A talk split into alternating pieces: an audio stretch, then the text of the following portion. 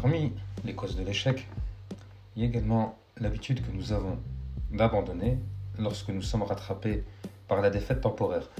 En réalité, comme l'explique Napoléon Hill, c'est là l'un des mystères de l'opportunité ou du succès. L'opportunité ou le succès, il a pour l'habitude de se glisser par la porte de derrière, souvent déguisé sous la forme du malheur ou de la défaite temporaire. Et c'est peut-être la raison pour laquelle peu de gens la reconnaissent. Bien sûr, lorsque la défaite temporaire se présente à nous, le moyen le plus simple et le plus logique afin de s'en défaire, c'est tout simplement d'abandonner. Et pourtant, la plupart des personnes qui ont connu le succès vont reconnaître une chose, c'est que leurs plus grandes victoires, elles se sont réalisées seulement une étape après avoir connu la défaite. Et si la chose que tu souhaites réaliser est juste et que tu y crois, alors lance-toi, fais-le, quand bien même les éléments nécessaires ne sont pas tous réunis. Si tu hésites et que tu traînes en prétextant que les éléments ne sont pas encore réunis pour commencer ton projet, si tu es à l'écoute de chaque nouvelle excuse qui se présente, alors tu n'accompliras jamais rien. Nous avons tous de très très bonnes excuses lorsqu'il s'agit de justifier la raison pour laquelle on ne peut pas atteindre nos objectifs. J'ai été étonné de la réponse du mentor de Jim Rohn lorsque il tente de se justifier auprès de son mentor en lui disant si j'avais eu plus d'argent, j'aurais certainement eu un meilleur plan. Et son mentor va lui répondre en lui disant je te suggère plutôt de dire que si tu avais eu un meilleur plan, tu aurais certainement eu plus d'argent. Et c'est une réalité. Nous avons tous été dotés d'un capital de départ, d'une richesse pour nous permettre de démarrer. La richesse de la santé, la richesse d'un esprit sain. Et comme le disait Orison Swett Marden, est certainement riche quiconque possède deux bonnes mains avec cinq chances sur chacune. L'homme positif, l'homme décidé, quant à lui, représente une puissance à lui seul. Les meilleurs hommes, comme le fait remarquer Chapin, ne sont pas ceux qui ont attendu que l'occasion se présente, mais plutôt ceux qui les ont provoqués. Et rappelle-toi que l'homme sans volonté ne sera que le jouet du hasard, la marionnette de son environnement et l'esclave des circonstances. Laisse-moi te raconter l'histoire du pont de Brooklyn. Beaucoup de personnes l'ont emprunté durant leur vie, mais très peu de personnes en connaissent son histoire.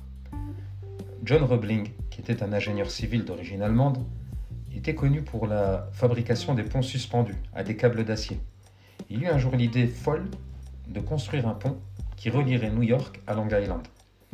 Sans ne jamais prêter attention aux freineurs de rêve et autres empêcheurs d'avancer, il va se lancer dans son projet.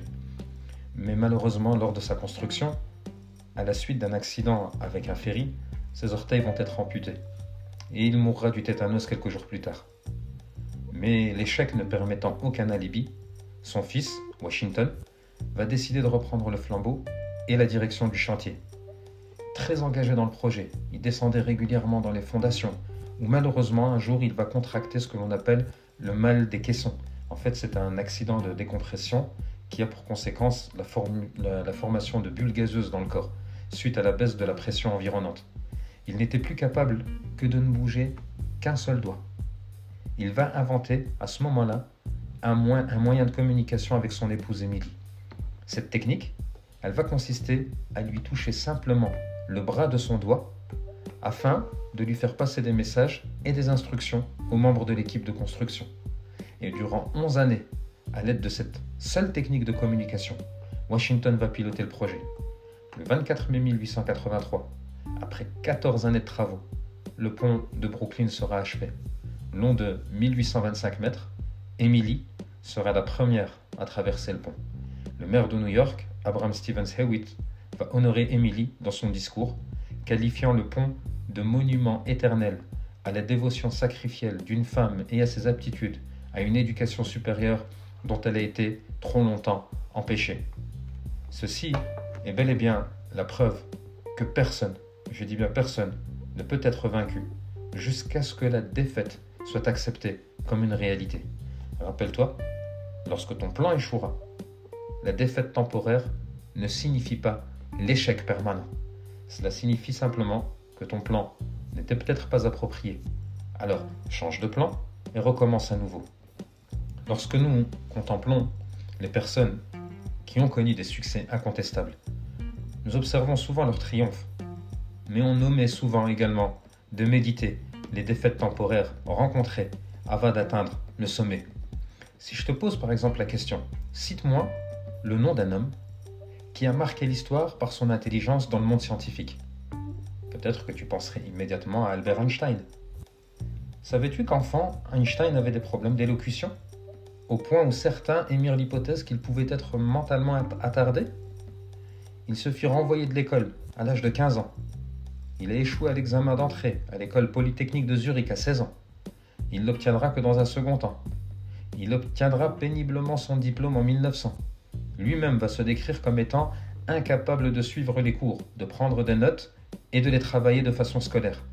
Cela ne va pas l'empêcher d'obtenir le prix Nobel de physique, la médaille de Max Planck, qui est une distinction scientifique décernée annuellement par la Deutsche Physikalische Gesellschaft, ou encore la médaille Franklin, qui est décernée par l'Institut Franklin, et elle récompense des personnes dont les travaux sont utiles à l'humanité et qui ont fait progresser la science et qui ont amélioré notre compréhension de l'univers.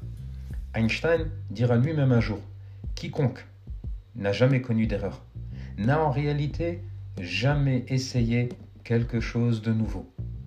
Revenons à présent, si tu veux bien, sur la défaite temporaire. Face à elle, tu devras peut-être modifier ton plan, ta stratégie, mais certainement pas ta détermination. Napoleon Hill disait que celui qui abandonne ne gagnera jamais. Celui qui gagne n'abandonnera jamais. A quitter never wins and the winner never quits. Nous regardons souvent le triomphe des personnes qui ont réalisé de grandes choses sans ne jamais prendre le temps de nous arrêter sur les défaites temporaires auxquelles ils ont dû faire face avant d'atteindre leurs objectifs. Ces personnes ont très certainement pris le temps de réaliser un travail d'introspection afin de réfléchir sur ce qu'elles étaient réellement capables de faire. Ces hommes et femmes ont travaillé sur ce qui pouvait affaiblir leur détermination afin d'y faire face.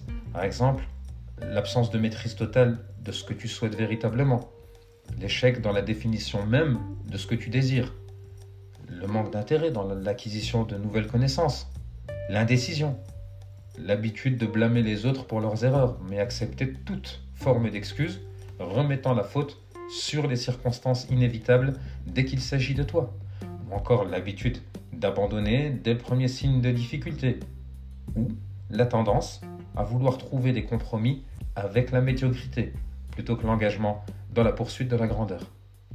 Si tu te reconnais au travers de l'un de ces symptômes que l'on vient de citer, il est temps pour toi de prendre des décisions et d'agir immédiatement. Relève-toi et travaille sur ta détermination.